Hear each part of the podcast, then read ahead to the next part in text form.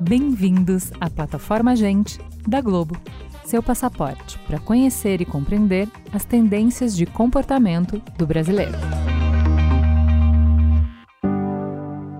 Existem uma variedade de formas, tamanhos, cores, idades, habilidades e identidades de gênero entre os seres humanos. É o que chamamos de diversidade de corpos. Reconhecer e celebrar essa diversidade é crucial para promover a inclusão, a igualdade e o respeito por todas as pessoas, independentemente de como elas se apresentam fisicamente. Pessoas gordas ou com corpos maiores muitas vezes enfrentam estigmatização e discriminação devido ao seu tamanho, um reflexo de normas de saúde estreitas e padrões inatingíveis de magreza. Pessoas com deficiência também fazem parte dessa diversidade, ter um corpo que funciona de forma diferente não as torna menos dignas de respeito e consideração. Além disso, muitas pessoas não se identificam estritamente como homem ou mulher, e essa diversidade de identidades é um aspecto importante da nossa sociedade. Pessoas transgênero, não binárias e de gênero fluido têm corpos que podem não se conformar às expectativas tradicionais de masculino ou feminino. Promover a diversidade de corpos não significa apenas reconhecer a existência dessas diferenças, mas também combater o preconceito e a discriminação que muitas vezes afetam as pessoas com base em seus corpos. Para isso, precisamos entender a importância da aceitação e do respeito, bem como defender políticas e práticas que promovam a igualdade. É importante lembrar que a diversidade de corpos não é uma questão de aparência, mas sim uma questão de dignidade e direitos humanos. Afinal, celebrar uma variedade de aparências e identidades ajuda a quebrar estereótipos e a criar um ambiente onde todos se sintam valorizados e aceitos. Eu sou a Juva Lauer e hoje reuni pessoas incríveis para conversar sobre representatividade, combate à discriminação, autoestima e saúde mental. Vem comigo! Vou começar com Flávia Durante. Seja muito bem-vinda. Saudades de você. Quem é você na fila do pão, Flávia? Oi, Ju. Oi, pessoal. Bom, muito obrigada pelo convite. É, eu sou uma interneteira aqui das antigas, né? Como muitas aqui de, de nós ouvindo e já tive aí várias fases da, da internet. Meu, minha skin atual é de empreendedora e produtora de eventos. É, muita gente me conhece hoje pelo Pop Plus, que é a feira de moda plus size que eu produzo há 11 anos aqui em São Paulo que revelou muitas marcas, muitas pessoas, muitos artistas e tem uma missão difícil aí de fazer com que as pessoas gordas sejam dignas de respeito. Ponto inicial disso foi a moda, né? E a partir daí vários gatilhos foram despertados, né? Então, sou uma das pessoas nessa, nessa luta aí, a Bielo também, com certeza, né? E muitas pessoas mais aí fazendo esse trabalho. A Flávia, resumindo, é uma pessoa que chega cedo na fila do pão, porque ela está há muito tempo nesse rolê. Flávia, faça a audiodescrição pra gente, Sim. por favor. Bom, sou uma mulher alta, né? Pra, é, 1,73m, uma mulher gorda, morena de pele clara. Atualmente estou com cabelo curto, de franjinha loira mas eu mudo muito de cor de cabelo, de corte também. Eu uso óculos e tenho dois piercings no nariz e tô sentada aqui em frente ao computador na minha casa e tô com uma roupa, um macacão, né, que não dá para ver tudo, mas ele é preto e branco. Bom, você já deu spoiler, então vou chamar a Bielo. Seja muito bem-vinda. Quem é você na fila do pão, Bielo? Alô, meu Brasil! Bom, eu sou a Bielo Pereira, eu sou apresentadora, crio conteúdo para internet, sou empresária, palestrante, agora TEDx speaker. E eu trabalho muito falando sobre causa de libertação, não só do corpo, mas da sua existência, né? Já vou aproveitar e fazer minha autodescrição. Sou uma mulher gorda maior,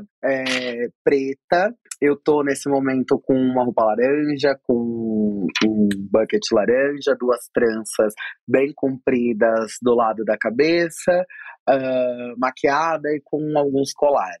Com unha, colares, cabelo, tudo impecável. Só porque é áudio, eu tô o bagaço da laranja. Ela tá belíssima, gente. A pura humilhação. Gente, eu faço o que eu posso, era como eu faço, o que, que eu posso fazer, socorro.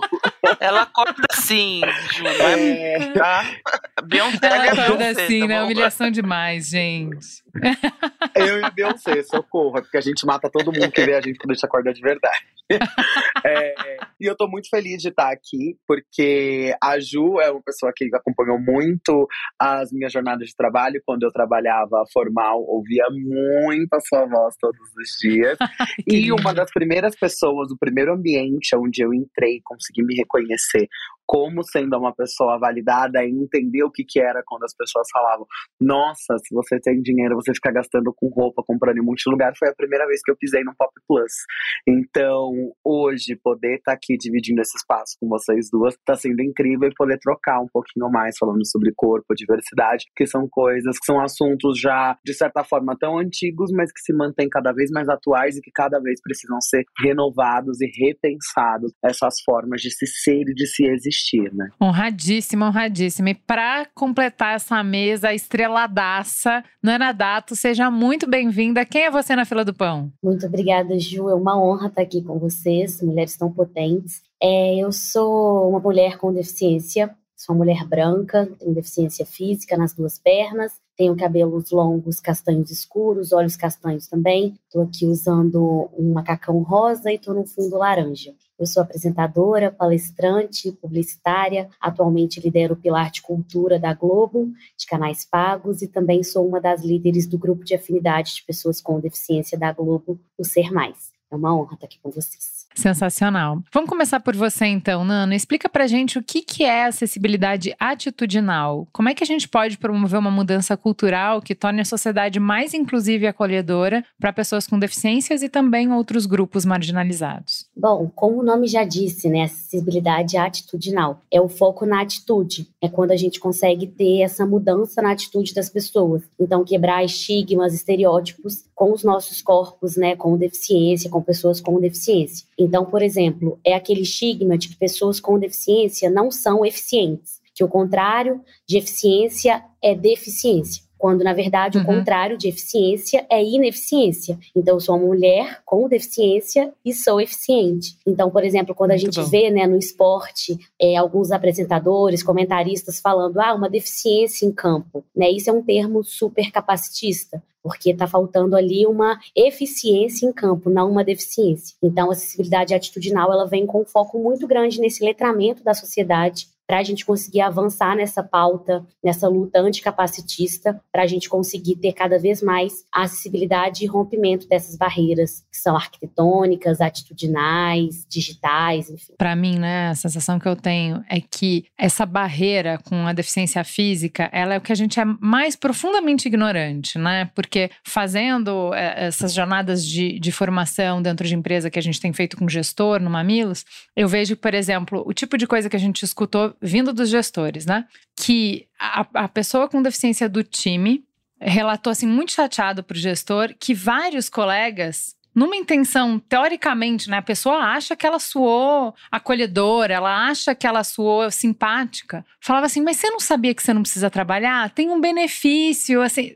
Sabe? E a pessoa falou tipo, poxa, assim, não era. A pessoa não entende que é, eu tenho tanto direito de estar aqui quanto ela, que eu contribuo pro time tanto quanto ela, que eu. A pessoa não entende o, o impacto do que ela tá falando. Então, eu queria, assim, de verdade, Nana, eu, eu acho que a pessoa não entende mesmo. Porque uh, a gente não tá falando de gente mal intencionada, entendeu? Então, você pode abrir pra gente um pouquinho? Porque eu acho que isso é atitudinal mesmo. Qual o problema dessa fala? E é uma questão, uma fala que ela é capacitismo estrutural, né? Assim como a gente tem a gordofobia, a LGBTfobia, o machismo, o racismo, o capacitismo ele também é estrutural. Então foi nos ensinado como sociedade que nós pessoas com deficiência somos doentes, tem algo de errado com a gente, nós somos é, possuídos pelo demônio. Então a gente tem que estar tá no quintal de casa, a gente não pode trabalhar ou a gente não deve trabalhar. E hoje a gente sabe que avançamos já com políticas públicas para pessoas com deficiência, mas sabemos que pouco ainda. E esse benefício, entre muitas aspas, que hoje o governo brasileiro dá para pessoas com deficiência,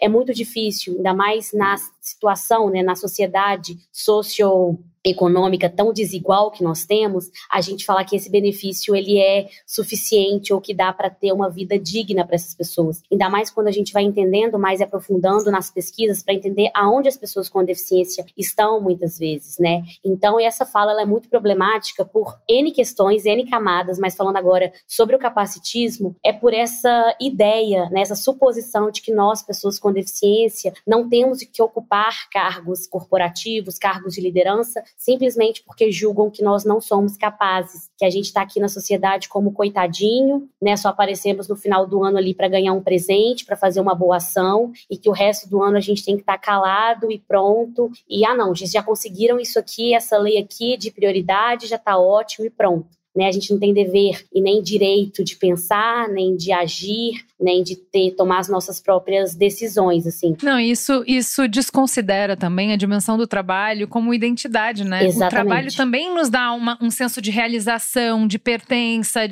né? Eu também sou o meu trabalho, eu não sou só o meu trabalho, mas eu também sou o meu trabalho. E de você ser protagonista, né, Ju, da sua vida também, né? Você conseguir esse protagonismo de falar, eu vou morar sozinha, eu vou arcar com minhas isso. coisas, né? Eu vou gozar eu vou amar, porque é um tabu muito grande também, né? A mulher com deficiência, enfim, a pessoa com deficiência morar sozinha. Nós mulheres já é um tabu a gente falar de prazer feminino, mas nós mulheres com deficiência mais ainda, né? E aí já vem vários julgamentos, ai, se tiver um filho vai vir com deficiência também, meu Deus, Deus me livre, porque é justamente essa coisa de que a deficiência é algo pejorativo, é algo negativo, né?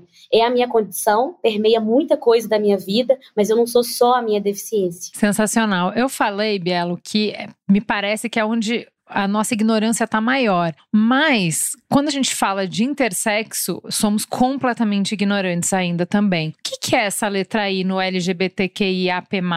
Explica pra gente o que, que isso significa. Minha irmã, essa é uma grande questão, né? Porque as pessoas têm uma dificuldade de entender os seus próprios corpos, né? O intersexo, ele é nada mais é do que o, o terceiro sexo. É um sexo que tá ali entre os outros sexos e que ele se manifesta de maneiras diferentes, né? Muito, muito antigamente, né, as pessoas falavam sobre pessoas que nasciam hermafrodita. A gente não usa mais esse termo porque esse é um termo limitante e preconceituoso. Por quê? Quando a gente fala de hermafroditismo, a gente está falando só das gônadas. Então, uma gônada uhum. que nasce ali, uma pessoa que tem um hibridismo ali, tem, nasce com as duas gônadas. Muitas das vezes as pessoas que têm isso, elas acabam não sendo, elas acabam sendo pessoas estéreis, né? Elas não têm como se reproduzir, mas esse não é o único fator que vai ser determinante para uma pessoa ser intersexo. Hoje a gente tem mais de 40 formas diferentes de uma pessoa ser intersexo. Uma pessoa que é intersexo nada mais é do que alguém que, pelo ponto de vista científico, tem um corpo que está no meio. Ele é um corpo que não consegue ser identificado nem como macho e nem como fêmea. Ao nascer, a pessoa ela vai ser identificada como macho, por ter a gônada tida muito entre aspas como masculina, e ou vai nascer fêmea por ter a gônada que é tida muito entre aspas, como a feminina. Então, uma pessoa que teria características que são híbridas, que essas características elas não estão só nas gônadas, mas elas podem ser características cromossômicas, características fenotípicas, características genéticas que são híbridas, são pessoas intersexo. Então, o desenvolvimento do seu corpo é híbrido. No meu caso, eu sou uma pessoa intersexo porque eu, ao nascer, fui identificada como sendo um menino, como macho, por ter essa, só essa gônada, mas o meu desenvolvimento fenotípico e genético, ele é híbrido. Então eu sou um corpo intersexo. Então, no ponto de vista científico, não tem como identificar se meu corpo seria um corpo um corpo de fêmea ou um corpo de macho. Então, isso que é ser intersexo efetivamente. Então, isso as pessoas não entendem, elas só vão entendendo com o tempo e principalmente pela falta de divulgação e de você aprender isso no colégio, muitas pessoas às vezes vivem uma vida inteira fazendo vários tratamentos, várias reposições hormonais, sem saber que na verdade o corpo dela tá certo, o corpo dela tá bem. E o intersexo na sigla LGBTQIAPN+, é a única letra da sigla que fala sobre uma condição pré-existente. Tipo, ninguém se assume intersexo. Ninguém acorda hoje e fala, ai, eu sou intersexo, Mona, bom dia. Não, intersexo é uma condição da sua existência, do seu corpo, sabe? Não tem o que você vai fazer para você se tornar intersexo. As outras coisas, não, as outras coisas são autodeclaração. É a forma como você se vê, é a forma como você é exposto na sociedade. Essa é a única letra que fala sobre uma condição de existência.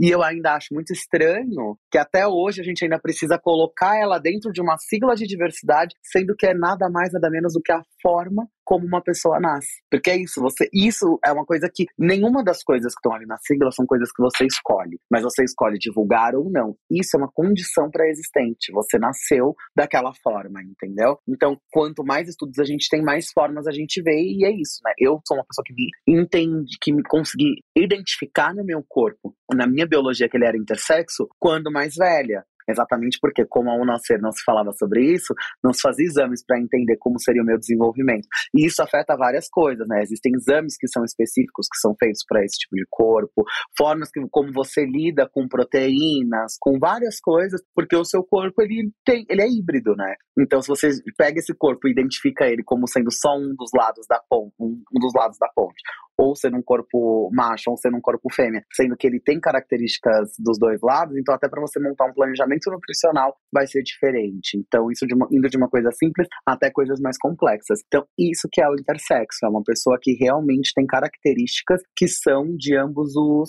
sexos.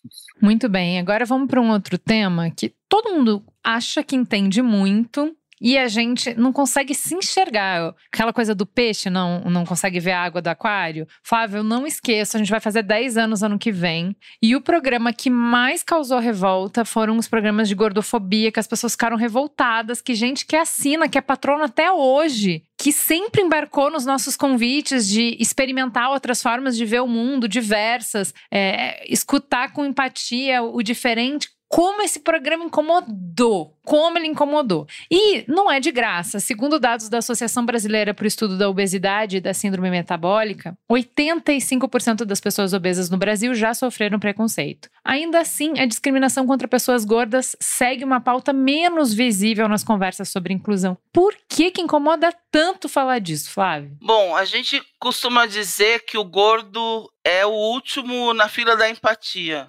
Isso né, isso a, a, Gabi Menezes, que é psicóloga e cria, uma das criadoras do Saúde Sem Gordofobia, ressaltou.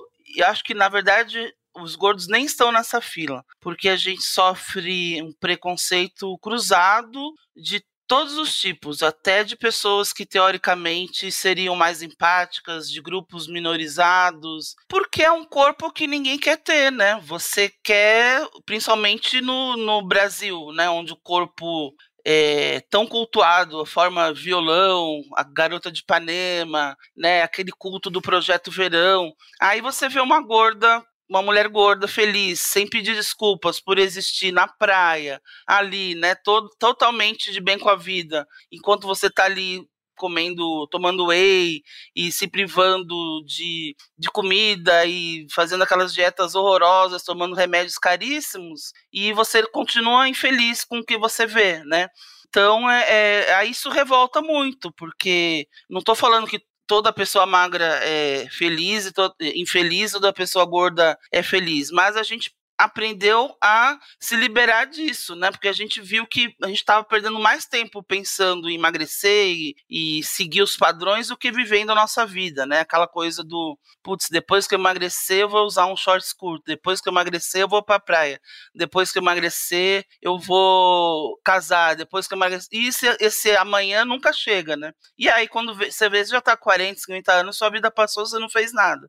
E felizmente esse assunto, ainda, embora ainda seja muito ainda na bolha, as novas gerações cada vez mais se recusam a isso, né? Então a gente é importante que a gente fale ainda muito a respeito disso. E eu acho que tem muito a ver também com como a gente é ensinado a ver muito o outro. Ninguém é ensinado a se ver. A gente é exatamente isso que a Flávia falou sobre a vida. A gente fica esperando alguma coisa acontecer para poder se permitir viver ah, então eu não vou. Então... E aí acontece também, muito, muito acontece disso quando vai falar sobre amor, que a gente fala, ah, tal pessoa tá apaixonada por mim, mas ele não é o Brad Pitt que eu vejo na televisão, então não é porque eu não sou magra, então eu também não vou me permitir amar o suficiente essa pessoa que eu não acho que é o ideal de quem poderia estar comigo. E aí vai virando uma bola de neve de você aguardar para viver, porque a gente não é ensinado a se ver, a gente é ensinado a ver o outro. Então, quando eu tô em casa e eu vou me arrumar, eu me arrumo, eu não me arrumo para mim. Eu me arrumo uhum, porque eu sei que uhum. tal pessoa vai me ver. Então eu vou sair porque essa pessoa pessoa vai falar de mim. Só que a gente esquece que quando a gente tá falando,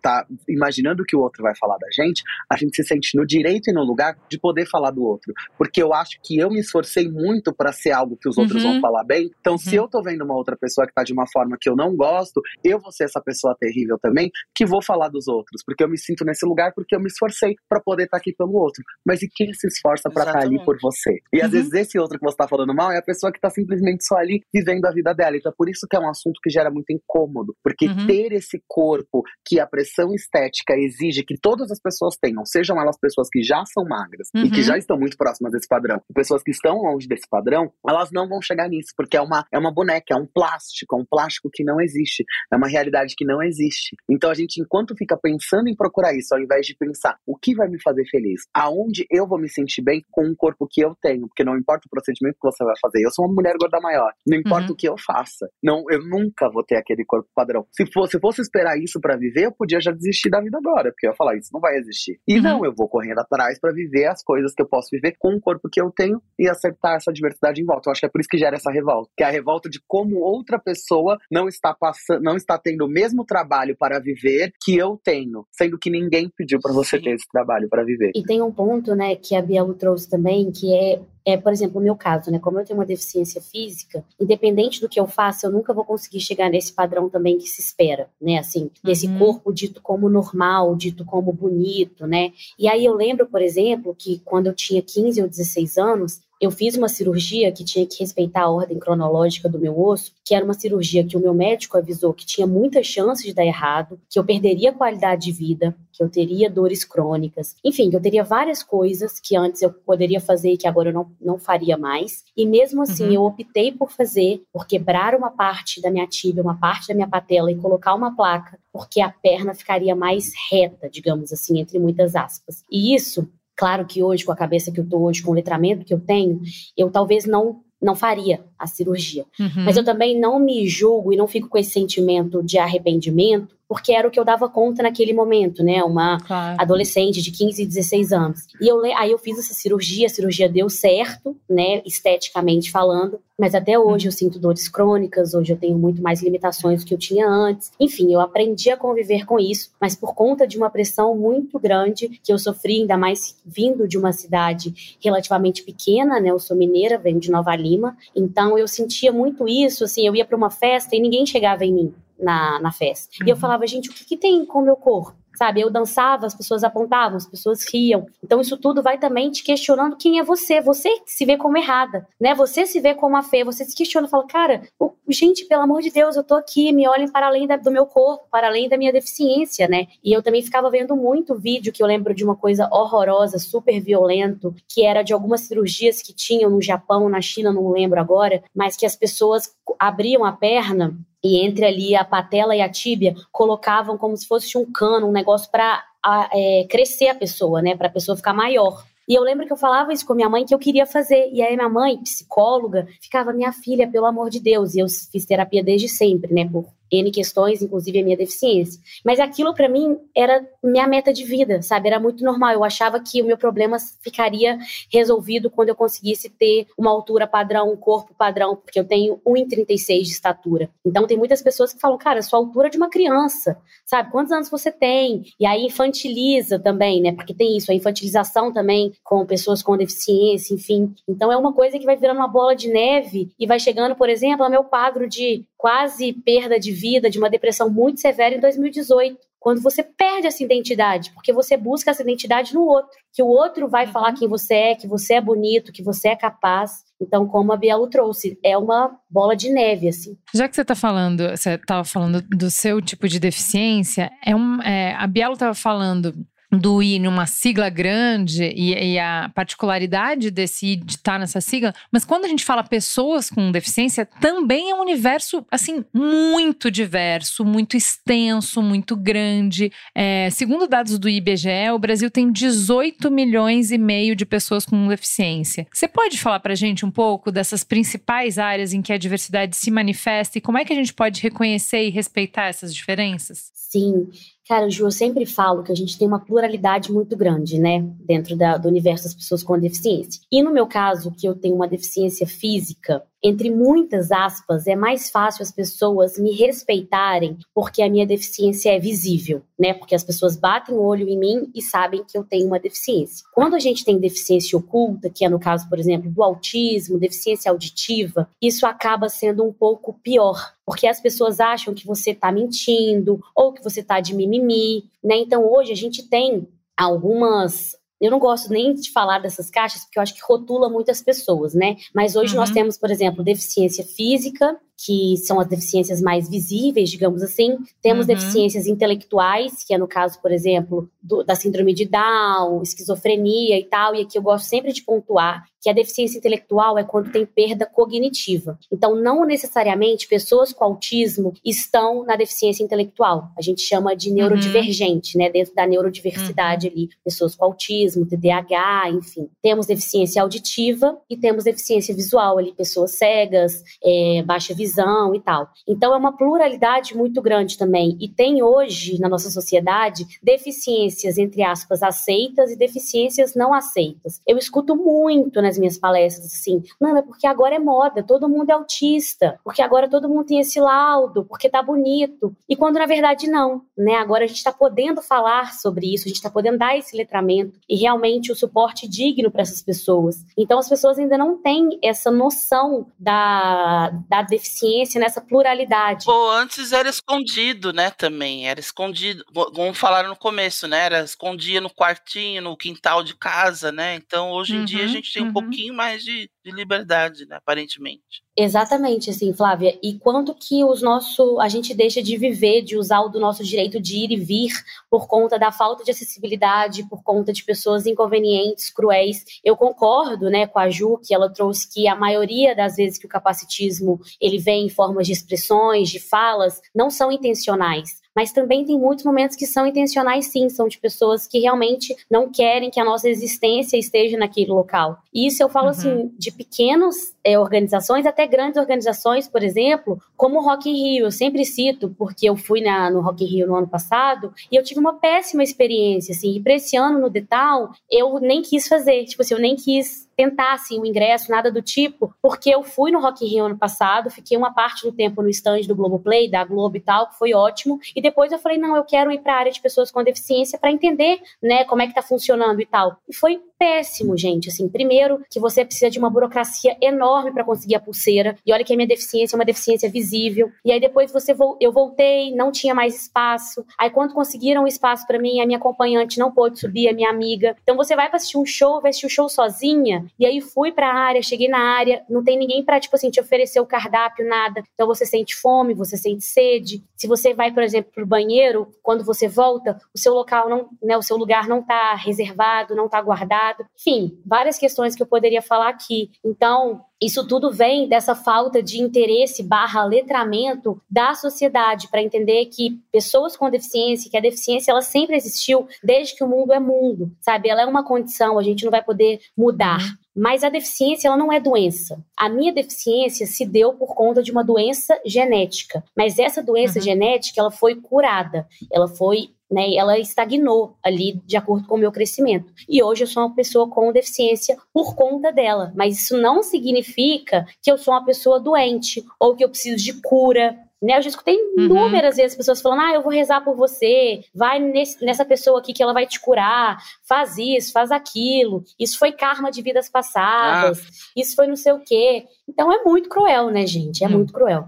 Ô Bielo, mas olha só, a Nana falou de, de falta de letramento, né? É verdade que a gente é ignorante, porque olha, se antes a gente estava escondendo, isso nem podia existir, agora, quando a gente está começando a integrar na sociedade, reconhecer a existência, é óbvio que a gente vai ser ignorante, porque, né, não, não convivia antes, não tinha essa perspectiva, né? É, as redes sociais são um aliado para ajudar a democratizar essa, é, essa informação, a promover diálogo sobre isso, para transformar Como você vê as redes como instrumento na sua é, luta por é, diversidade de gênero, sexual e corpórea? Como você vê? Eu acho que é essencial, né? Hoje, quando a gente está. Tem uma, um paralelo que eu sempre faço, que são dessas blogueiras mais antigas, que já estão na internet há uns 15, 20 anos, agora já 20, né?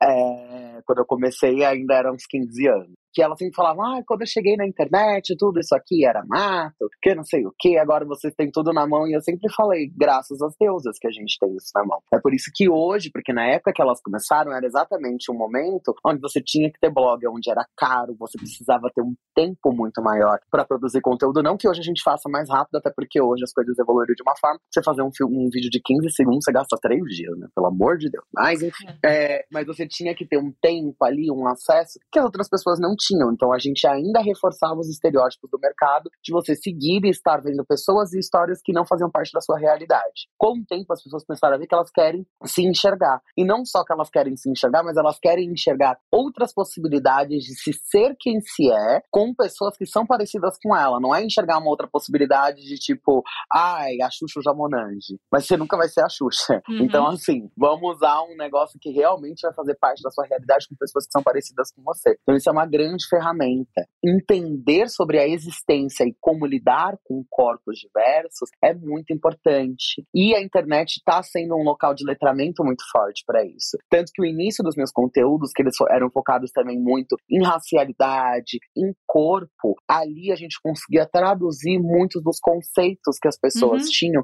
e que a gente tem dentro dos nossos grupos internos. E isso sempre foi a minha o cerne do que eu queria trabalhar, porque eu sempre olhei e falei, tá, eu já sou uma pessoa gorda maior, já sou uma pessoa preta já sou uma pessoa periférica, já sou uma pessoa trans. Eu tenho facilidade em conversar com outras pessoas trans, outras pessoas gordas, outras pessoas pretas sobre essas pautas. Uhum. E a gente vai se entender, porque a gente tem as mesmas dores. Uhum. Só que precisa ter alguém. Eu sempre eu amo as pessoas que são radicais, que são as que chegam com o pé na porta, porque elas são as primeiras a tomar pedrada, mas elas que fazem a porta abrir. Uhum. Eu sou a pessoa que vem depois, aquela que as, depois que a porta já abriu, que eles têm que falar, tá, Agora alguém vai precisar se comunicar com a gente nessa linguagem. Uhum. Então eu vou. Tanto que sempre quando eu faço métrica dos meus números, né, das pessoas, de seguidores, é sempre o quê? A média. São sempre pessoas completamente diferentes de mim. São pessoas brancas, de meia idade, na sua maioria mulheres. São pessoas que estão lá porque elas querem aprender. Então eu me coloquei nesse lugar. Uhum. para que as outras pessoas que são parecidas comigo não precisem fazer isso, sabe? Muito ótimo. É, é, assim, não adianta. E a gente aprende todo o processo de aprendizado humano, gente, desde o bebezinho, é na base de muito erro. É testando, é, primeiro, com intenção, segundo, com muita atenção e um compromisso. Mas aí você vai ter que ouvir muito, ver muito, conviver muito e ter resiliência para passar vergonha que você vai, vai ser corrigido em público, né? De você vai ser corrigido porque errou até você acertar, e é isso aí mesmo, faz parte de aprender Exato. essa dor de crescimento, essa dor de crescer. Não é trabalho de ninguém evitar que seja dolorido, porque é, gente. Você não aprendeu nada assim, um tequinho ali de desconforto, Exato. pelo menos. De não ser confortável. E quando você fica adulto, uma coisa é quando você é criança, que é desconfortável e você realmente não sabe. Quando você é adulto, uma certeza, e hoje, pelo tanto que já se fala sobre isso, já se fala sobre a diversidade, você já sabe que você tem que aprender aprender. Flávia, vou te trazer para polemizar. Polemiza. Porque aqui, Bielo falando maravilhas de como a gente está aprendendo e evoluindo enquanto ser humano, com internet, com tecnologia. Mas, obviamente, teu laço, teu nó sempre tem os preços a pagar, o, os conflitos, né, as dificuldades. Então, eu queria que você falasse um pouco dos desafios e das implicações que a tecnologia e principalmente a inteligência artificial trazem para essa conversa de diversidade gordofobia em particular. Bom, a sociedade sendo gordofóbica, lógico que as ferramentas vão retratar isso, né? Então a gente vê aí todos esses modismos, né, de, de filtros de inteligência artificial. Todo mundo fica mais branco, mais magro e todo mundo faz, né? Lógico que é bacana participar de uma moda na internet, de um meme, só que muitas vezes as pessoas as pessoas estão alimentando, participando sem refletir, né? Estão alimentando ali uma, uma inteligência artificial e não estão refletindo o estrago que aquilo pode fazer, né? Para alimentar uma ferramenta que é racista, que é gordofóbica. Então, muita gente que pode passar por problemas de imagem e se vê ali com uma, uma imagem mais magra, mais branca. Então, acho que os efeitos disso a gente vai ver ainda daqui a algum tempo, né? Mas eu acho não deixar de participar, mas refletir, putz, isso vai acrescentar alguma coisa para mim ou vai ser só alguma coisa mais para atrair likes ou eu brincar assim sem acrescentar nada? Então, eu acho que é, que é bem problemático, sim. É uma discussão nova, mas eu acho que a gente tem que, lógico, se adaptar às novidades que vão surgindo também, a tecnologia vai mudando o tempo todo, e se blindar também, de repente criar ferramentas que alimentem isso, pesquisar sempre, alimentar as pesquisas sobre gordofobia. Então, volta e meia eu vou lá no, no chat GPT perguntar ali sobre gordofobia para ver o que está sendo falado, para também inserir informações mais, mais corretas. e né, Então, a gente também tem que fazer a nossa parte para que essa ferramenta se, seja um ambiente mais agradável para todas as pessoas, né? Sensacional. É, Nana, eu queria que você trouxesse um pouco de como é, essas conversas todas que a gente teve de diversidade têm entrado dentro das empresas no mundo corporativo.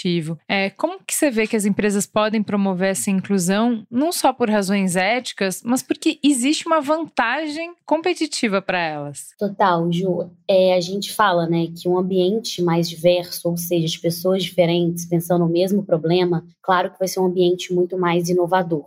Né? A gente vai conseguir resultados melhores e mais eficientes. E as pessoas, ainda mais quando a gente fala, por exemplo, da Globo, que a gente quer realmente que as pessoas se identifiquem e consumam os nossos conteúdos, os nossos produtos, a gente precisa pensar nessa representação dentro, né, nos bastidores e fora também da, das telinhas também. Então, como que a gente consegue gerar essa identificação? Nós somos uma sociedade, um país muito diverso, muito plural. Então, é necessário que os times, que o ambiente corporativo esteja cada vez mais diverso também e que a gente tenha intencionalidade sempre quando a gente vai fazer as coisas. Porque eu acho que o maior trabalho que a gente tem com diversidade e inclusão é entender que muitas vezes vai doer mesmo, porque as pessoas estão saindo da zona de conforto, as pessoas estão quebrando ideias e verdades, entre aspas, que eram ditas né, como verdades, mas que não são, e as pessoas ficam se questionando até valores. Cara, mas por que isso? A minha cultura era diferente, não era assim que eu aprendi. E você tem que estar disposto e ter intenção naquilo. E você ser aliado também, entender o seu papel, por exemplo, de privilégio. Então, eu sendo uma mulher branca com deficiência, eu também tenho os meus privilégios como uma mulher preta com deficiência, por exemplo. E o que a gente faz a partir disso, né?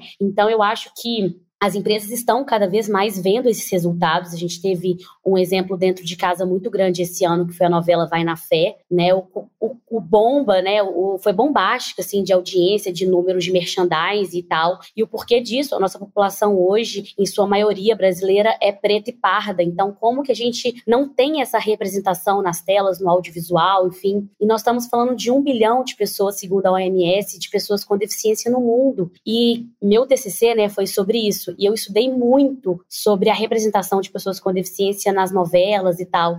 E a gente via muito creep face, que é quando pessoas sem deficiência fazem papel de pessoas com deficiência. E o porquê disso? Porque realmente não, não julgam as, nossos corpos, nossa existência capaz de poder ser atriz, poder ser ator, enfim, desempenhar um papel bom ali para o audiovisual, para as novelas e tal. Então, eu acho que cada vez mais as empresas estão tendo esse letramento, seja no amor ou na dor ali pelas metas ESG, enfim. É, mas que bom que a gente está tendo esse movimento mundial e que a gente cons consegue também comprovar esse valor da diversidade com os resultados financeiros também. Porque a gente sabe que quando mexe no bolso, aí que a coisa anda, ainda mais no mundo capitalista. Então é importante também a gente vir, sim, com os valores éticos, mostrando a importância, claro, mas sempre com esses resultados financeiros. Porque uma coisa que eu sempre falo, é muito difícil você falar de diversidade, de empatia, com quem realmente não vê valor nisso, não quer ver valor nisso e não quer mudar. Então eu também não vou ficar aqui correndo atrás de você, te implorando, te pedindo o mínimo, sabe? Assim, o básico, para você respeitar a minha existência, para você é, proporcionar o mínimo de acessibilidade ali para eu poder ir e vir. Mas então agora uhum. você vai ter que me engolir, porque eu tô com leis aqui, porque é, é norma da empresa, porque a gente está com meta, porque a gente está com resultado financeiro. Então eu acho que é um conjunto de tudo isso, assim. Muito bom. A gente está falando aqui um pouco de avanço, né? Mas, Flávia, quando a gente olha para a indústria da moda, que é um dos primeiros lugares que a gente pautou gordofobia, parece que a gente deu uma, uma guinada para o passado, um de volta para o futuro, né? Porque nos últimos, na última temporada de desfile, a magreza voltou com tudo para as passarelas. O que está acontecendo, Flávia? Eu acho que, na verdade, a magreza nunca foi embora, né? O que veio aí foi um, uma fita crepe ali para remendar um buraco, uma, uma lacuna que sempre existiu. E aí se usou esse diversity washing para falar que estavam falando de corpos gordos ou diversos, né? O plus size da, das passarelas para começo de conversa é o 36, né? E o 38, não o 46 para cima. Então, na verdade, eu, eu nunca acredito, ah, na volta da magreza. A magreza nunca foi embora, sempre foi o padrão, a prioridade. O que foi feito foi um, uma tentativa de, de cooptar é, essa nova geração, mas uhum. como a o, base da moda é extremamente gordofóbica, porque uma hora eles cansaram. Ah, não, a gente não quer mais brincar com isso e vamos voltar para o que a gente sempre fez. E, e é isso, né? Enquanto que as marcas que sempre pensaram nesses corpos, os eventos, as influenciadoras, ativistas, estão ali, né, com muita marca que fechou depois da pandemia, de marcas importadas, uhum. e que nunca tiveram a mesma atenção da mídia do que todas essas grandes marcas que só tapeiam e usam é, esses cases aí furados, né, de fazer um desfile, bota uma modelo plus size 38, né, 46 no máximo, e você vai na loja, na verdade nem tem as roupas plus size na loja, no site. Eles fazem isso por puro uhum, marketing uhum. mesmo, mas no dia a dia, ah, tchau, foi embora modelo plus size, tchau e benção, não quer nenhuma gorda dentro da loja. Então, eu nunca vi assim, lógico, é bacana, né? Trouxe é, uma visibilidade para alguns modelos e tal, mas eu nunca vi uma mudança de fato mesmo, porque a gente tá, a gente vai como diz a, a, Raquel Patrícia, a gente continua, se tiver com cartão black sem limite, a gente vai no shopping, aqui atravessando a rua, a gente sai ainda sem roupa nenhuma, né? Então a mudança que teve uhum. foi muito na indústria independente, né? Em eventos como o Pop Plus, e, em marcas pequenas. Uhum, Agora, uhum. no grande, no macro, ainda foi muito pequeno, né? Tanto que é, a gente teve aí esse susto, né, com as marcas chinesas chegando, porque há mais de 10 anos as uhum. ativistas, blogueiras daqui estão falando para as grandes redes brasileiras. Façam uma moda plus size, uhum. bacana, moderna que a gente quer usar. Só que uhum. o, o, empresário de moda brasileiro, ele é mais preconceito, mais gordofóbico do que tem vontade de ganhar dinheiro. Não fez. Ou então fez meia boca, fazia um ano, depois não fazia. E aí veio uma empresa, mega empresa chinesa que tem dinheiro a rodo para investir e viu uma possibilidade ali, viu dados, viu possibilidade de ganhar dinheiro.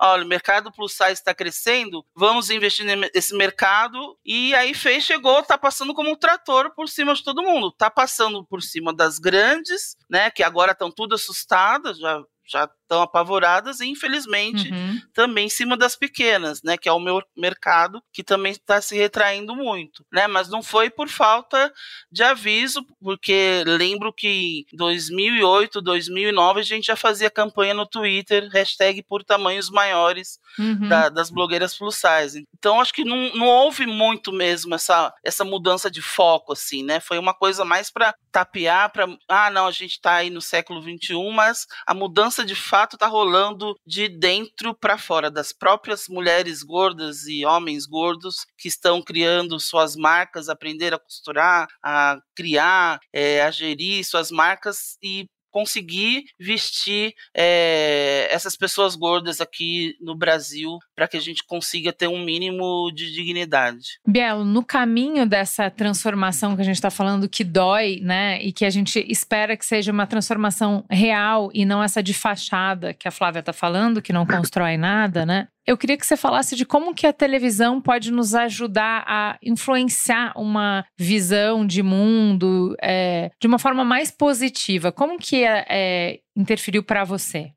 Então, né, para mim interferiu muito sempre, só que eu acho que são vários fatores quando a gente fala sobre como a não só a televisão, mas as mídias hoje, né? Porque a televisão hoje está na palma da nossa mão. Como que isso vai influenciar as pessoas? Vai da sua base de como você vê essa influência. Eu sempre gostei muito de televisão, sempre fui muito noveleira. Recentemente eu tô quase perdendo esse título, porque eu não tô acompanhando nenhuma novela. Eu tô me sentindo assim, très, très désolé, socorro. Mas eu sempre gostei muito de assistir novela, eu gostava muito das vilãs, né? Então, e hoje eu consigo entender de um nível, é, no nível é, psicossomático, né? Nível psicológico. Por que, que eu gostava muito disso? Porque eram as mulheres que eram as mais independentes. Elas faziam o que elas queriam fazer, quando elas queriam fazer e como elas queriam fazer. Claro, né? Não tô aqui falando né, da questão da vilania é, de você pisar nas outras pessoas, mas num, num, num, grande. Se você olha em geral, na maioria das vezes, as vilãs, na verdade, nada mais são que pessoas livres. E os meus pais, por exemplo, eles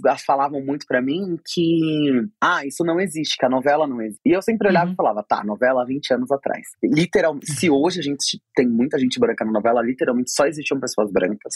Uhum. E as pessoas mais pobres que eu via na novela, elas tinham mais dinheiro do que eu. Eu olhava assim as casas da novela e falava, mona, se essa daí é a pobre da novela, eu sou o quê? Então, quando eles falavam que não existia, eles falavam aquela forma de se relacionar, pessoa 100% boa, pessoa 100% uhum. má. Mas eles não chegavam a explicar isso. Então, o que que eu lia? Eu falava, relações humanas que eu tô vendo ali existem, porque eu vou pro colégio. Uhum. Mas aquela realidade em si não existe, porque não tá no meu dia a dia. Uhum. Então, eu posso ser a melhor pessoa do lugar onde eu estiver, porque eu não tenho dificuldade de me ver como a protagonista, mesmo que ela seja diferente, porque era como se ela não existisse. Uhum. Com o tempo, eu comecei a perceber que essas pessoas, elas existem. E que as pessoas que não se viam lá, elas não conseguiam extrair a realidade de ver um corpo que não é o corpo dela, vivendo aquelas experiências e só conseguir ver e conviver com pessoas que tinham o corpo parecido com o delas. E aí é nesse momento que eu começo a trabalhar com a internet, mas não só. Eu sempre uhum. gostei de televisão, sempre gostei de falar com pessoas e de apresentadoras.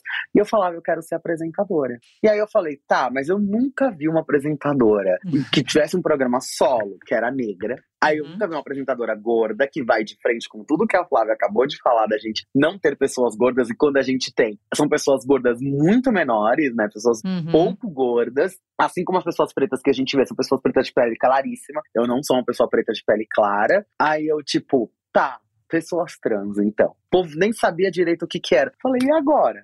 se não tem lugar para mim. E a minha forma de ver era exatamente o oposto. Eu falava, bom, se não tem, eu tenho mais oportunidade de estar tá lá do que uma loira padrão, porque essa daí a gente já tem umas 15 de estimação. Para você ser uma loira padrão nova que vai ser apresentadora e vai ser queridinha pelo Brasil, tá difícil, pana. Porque daí a gente já tem várias para comparar. Agora, para eu ser a primeira Bielo, é um dois. Isso é uma coisa uhum. que eu consigo fazer. Então eu usei isso, que seria algo que seria contra a minha uhum. forma, que seria algo que deveria me desestimular, como uhum. combustível para eu estar onde eu tô hoje.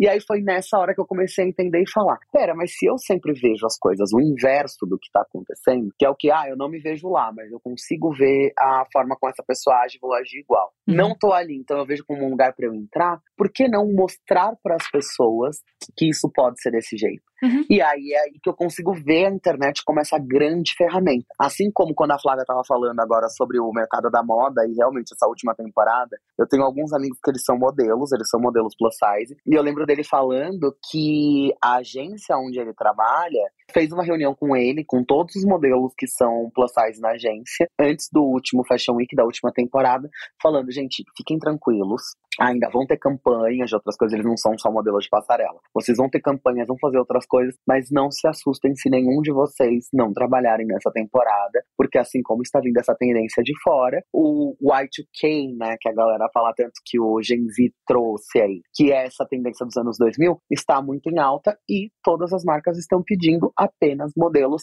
100% padrão com a magreza do início dos anos 2000. E isso você vendo do interno, de dentro do mercado da moda, que é um contra é um contramovimento, é algo que vai na contramão de tudo que está acontecendo. Só que nesse mesmo momento que tem isso, existem pessoas como eu, como a Flávia, como a uhum. Nana, que hoje nós temos voz. Nós temos um lugar onde a gente pode ir reclamar e falar: ei, nós não vamos ser esquecidos. E se a gente for esquecido, a gente vai movimentar esse mercado contra o que vocês estão fazendo, que é o que a, a Flávia falou, tanto que a gente já sabe, né, essas marcas asiáticas que chegam aqui e arrasam o mercado, o nosso próprio consumo de televisão, essa televisão de 20 anos atrás não existe mais. Hoje eu sou apresentadora, tenho o meu programa diário, cinco dias por semana, na Dia TV, que é um canal 24 horas com sinal aberto na internet, que não importa o lugar do mundo que você esteja ouvindo esse podcast, você pode me ver pareando com o horário de Brasília, das 16 às 18 eu tô lá ao vivo, e das 20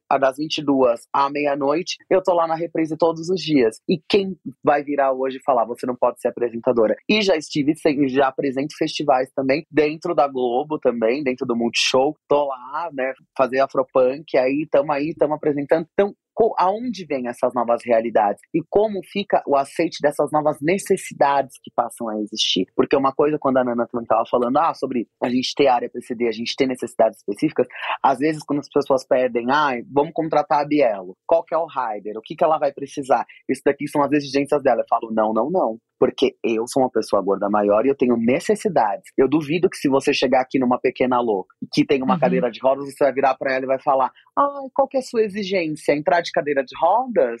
Não entra, você não vai falar isso. Então, Boa. por que quando eu tenho uma necessidade para o meu corpo estar presente ali, executando um trabalho que é um trabalho de qualidade, eu sendo uma pessoa que eu sei que o que eu sei fazer eu faço muito bem, se eu tenho necessidades, elas vão ser tratadas como exigências. Não é isso. E isso é uma coisa que a gente está mudando hoje. Igual o exemplo que eu tinha dado anteriormente das blogueiras que falavam que era tudo era mato. Hoje não é mais mato a forma de passar a informação, mas uhum. a informação que se passa a gente hoje aqui, nós quatro, estamos com o facão na mão, abrindo o caminho e logo em breve eu quero que abra estradas, pista de jatinho pra galera voar. Gente, com, com essa animação a gente precisa encerrar, né? Pra, pra galera ficar com, é, com essa imagem mental de Bielo abrindo estradas e transamazônicas gigantes. Estradas de diamantes, de pedras amarelas de ouro. Exato! Vamos voar e caminhar juntas. Acho lindo, gente, porque acho que às vezes assim a gente tem que ser crítico, porque é com crítica que a gente se movimenta, só que às vezes isso toma toda a nossa capacidade, né? É olhar com uma lupa para os problemas que a gente perde a perspectiva dessa vibe deliciosa que Bielo trouxe pra gente de sabe, bora abrir. Tá difícil mesmo, mas cada dia um pouco menos difícil. Seguimos. Muito, muito obrigada por participarem do Gente. Foi uma delícia. Encerramos com chave de ouro a temporada. Gente é onde tudo começa. É o ponto de partida. Gente é matéria-prima para criar algo novo e relevante. Uma fonte de conhecimento viva que revela comportamentos, histórias e tendências é inspiração. Sua próxima grande ideia começa com Gente, a plataforma de insights da Globo. Para conhecer mais, acesse gente.globo.com.